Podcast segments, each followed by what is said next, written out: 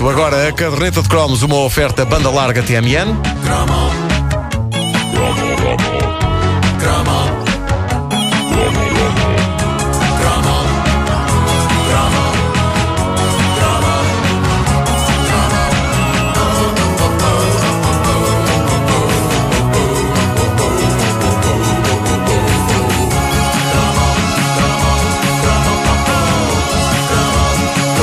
Anos 80.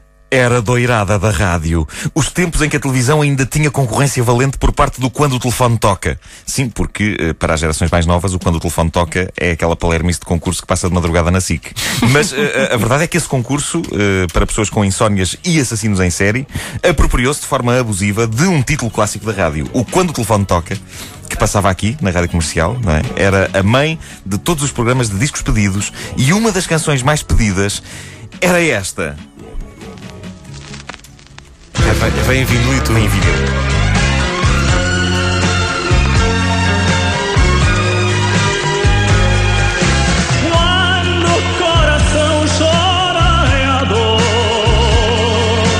Por se recordar de um grande amor. Meus amigos, bem-vindos a um dos ovnis mais incríveis da música ligeira portuguesa. Quando o coração chora. Não, não, não, coração. Quando o Coração Chora foi um single editado em 1983 e onde o cantor lírico de possantes cordas vocais Carlos Guilherme, cantor residente do Teatro de São Carlos, mostrou o seu lado pop juntando-se a Júlia Gonçalves. Quem? Para formar o duo Romeu e Julieta. A letra era de outro mito vivo. Pedro Ribeiro vai ficar surpreendido. Mas quem? Quem? E já esteve neste estúdio. A letra era de Luís Arriaga. Não! Luís Arriaga, O, o homem de- Olha o foguete ao o homem do programa televisivo Foguete, destemido repórter da RTP, conhecido pelas suas peças matinais sobre temas tão variados como prostituição na Amadora ou bar striptease. A junção improvável de todas estas pessoas na adaptação portuguesa de uma canção inglesa chamada Save Your Love resultou num dos momentos de romance mais bizarros de sempre da história da música. Da Rosas! Bom, ah, Tenho uma dúvida que é, portanto, ele é o, Ca- era o Carlos Guilherme e ela. Júlia Gonçalves. Daí Eh, Romeu Júlia e Julieta. Gonçalves. Exatamente. Faz todo Eh, temos então como que um diálogo romântico entre um homem e uma mulher, ele interpretado em tom épico por Carlos Guilherme, ela por essa jovem de voz frágil chamada Júlia Gonçalves. E a voz frágil não deve ser por acaso. Claramente, toda esta música é uma espécie de ritual de acasalamento na boa tradição dos rituais de acasalamento que nós vemos nos documentários da BBC Vida Selvagem. E se bem se lembram, nesses rituais de acasalamento, por exemplo, entre certas espécies de aves, o macho é sempre muito colorido e vistoso. E a fêmea é apagadita e xoxa, com umas, umas penas cinzentas muito mal enjorcadas e está ali sem grande espetáculo, enquanto o macho pula e enche o peito e mexe as asas. E é basicamente isso que acontece, não é? Portanto, o Carlos Guilherme é o, é o macho. É o macho. O Com colorido. toda a sua, que não temos dúvidas quanto a isso. Sim. E ela a é sua fêmea. cor. E ela tem Exato, umas e ela penas é- cinzentas ela- mal enjorcadas. Exatamente, e eu acho que é provável que se Júlia Gonçalves cantasse tão bem como Carlos Guilherme, a coisa não funcionava tão bem. Porque aí era tipo o Barcelona, com o Freddie Mercury e a Montserrat Caballé. Assim, é uma fantasia romântica acessível a todas as mulheres. Todas, mesmo as que pronto, têm buço e isso, conseguiam rever-se no sussurro xoxo deste, eh, deste, desta artista. Porque todas acreditavam que um dia iriam encontrar o seu tenor. O grande amor. Na melhor das hipóteses, na cidade de Roma, na pior das hipóteses, na Avenida de Roma. E na ainda pior das hipóteses, numa pizzaria qualquer da Barandoa. O, o ambiente bizarro de quando o coração chora atinge píncaros nunca antes alcançados na música nacional devido à estranha linguagem usada pelo protagonista masculino deste amor numas férias de setembro. Porque apesar de Carlos Guilherme ser 100% português, como esta cantiga conta a história do encontro entre uma portuguesa e um italiano numas férias, ele não tem outro remédio senão assumir a sua personagem e cantar esta música com um sotaque que anda ali entre o lisboeta, o italiano e o palhaço. Porque a verdade é que, de acordo com o conceito da música, ele é italiano, ela é portuguesa, mas o pobre Carlos Guilherme, que tem uma voz do camandro, vê-se obrigado aqui a pô-la ao serviço de um sotaque que pretende ser Plácido Domingo, mas que no fundo anda ali mais pelo palhaço Emilinho. E, e- e pronto, com a coisa cantada ainda disfarça, mas se ele tivesse dito aquilo que canta, o resultado seria: Quando o coração chora de amor, por se recordar de um grande amor, vamos cantar uma cantiga. Pega no serrote então.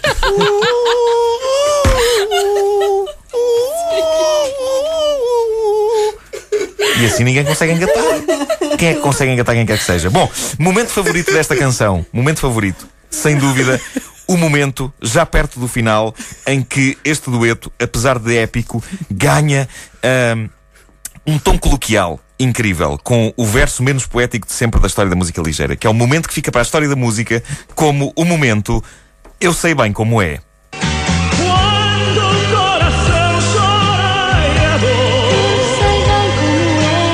É porque fantástico, é fantástico. Ela está ali só a concordar agora. Enfim, eh, eh, embaraçoso ou não para este cantor lírico, o que é certo é que quando o coração chora, o single vendeu que nem queques e assegurou a consagração popular para Carlos Guilherme, graças a todas as pessoas sem paciência para ouvir óperas e sinfonias longuíssimas e que, à conta destes três minutos, puderam passar a dizer que gostavam de música clássica. É verdade, havia esse- essa moda nos anos 80 que é alguma coisa que. É um bocadinho aquela coisa brincando aos clássicos. Não, não, eu gosto muito de música clássica. Eu comprei o. Quando o clássicos. coração chora- Muito. Bom, eh, isto era o Rockland Classics, perceberam? Epá, Uma grande imitação. Bom, sendo o Carlos Guilherme cantor residente no Teatro de São Carlos, é impossível não o imaginar no meio, eh, sei lá, de uma épica atuação para a ida à ida Uhum.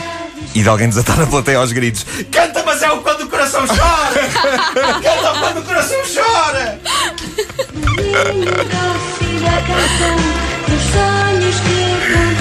Ai, que bonito! Esta rapariga estava aflita. pá. Quando o coração chora a dor Na verdade, ele diz quando o coração chora e a dor, não é? Não é de amor, apesar de ser aquilo que popularmente as pessoas acham que ele diz. Ah, pois é. Eu pensava que era, mas não. Não é quando o coração chora de amor. Não, não, é Parece que ele diz quando o coração chora e a dor. E a dor, para depois rimar com amor a seguir. Ele vai cantar outra vez agora. dos beijos que eu te dei Agora é ela. Dia a gente se encontrar. Sim, encontrar.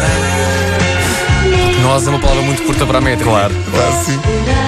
Isto E, e da- e pá, depois era o encontrarmos, que era tramado para rimar. Estando Roma tão distante, temos Porto Salvo.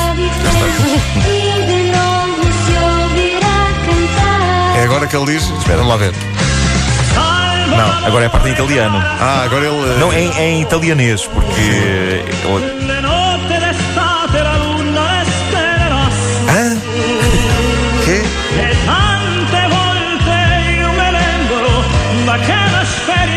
Ah, Já, já, já, já passou ao português, já passou ao português.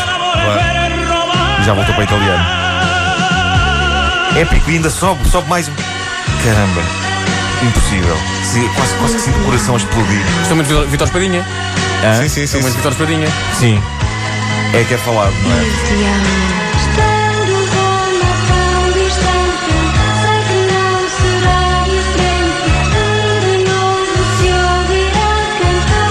Está, canta está. lá o refrão, por favor. Quando o coração chora e a dor E a dor. E a dor. E a dor. Está. E a dor. E a dor. E a dor. Ah, eu acho que é Iador. Iador. Não será? Quando o É coração chora Iador. Iador por se recordar de um grande Não, amor. o coração Não, não. chora e a dor. A dor quando eles cantavam aquilo havia dor. Há de haver. Há de haver. É uma. Claro, É uma, Quando o coração chora e então- há dor. é uma operação de adição. Ou então uma cena poética margem sul, quando o coração chora e há dor. E a dor, e a. Deve isso ser é isso, acho que é isso. Era, isso era demasiado avançado para Não. 1983. Não, Isso, claro. Quando o coração chora. eu gostei, dessa teoria. Eu acredito.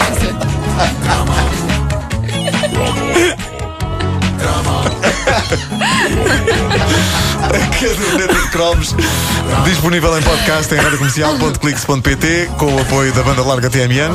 Yeah. Yeah. Yeah, dor. Isso é a versão do Sam daqui. É, pá. É o momento em que Carlos Guilherme diz representando a dor.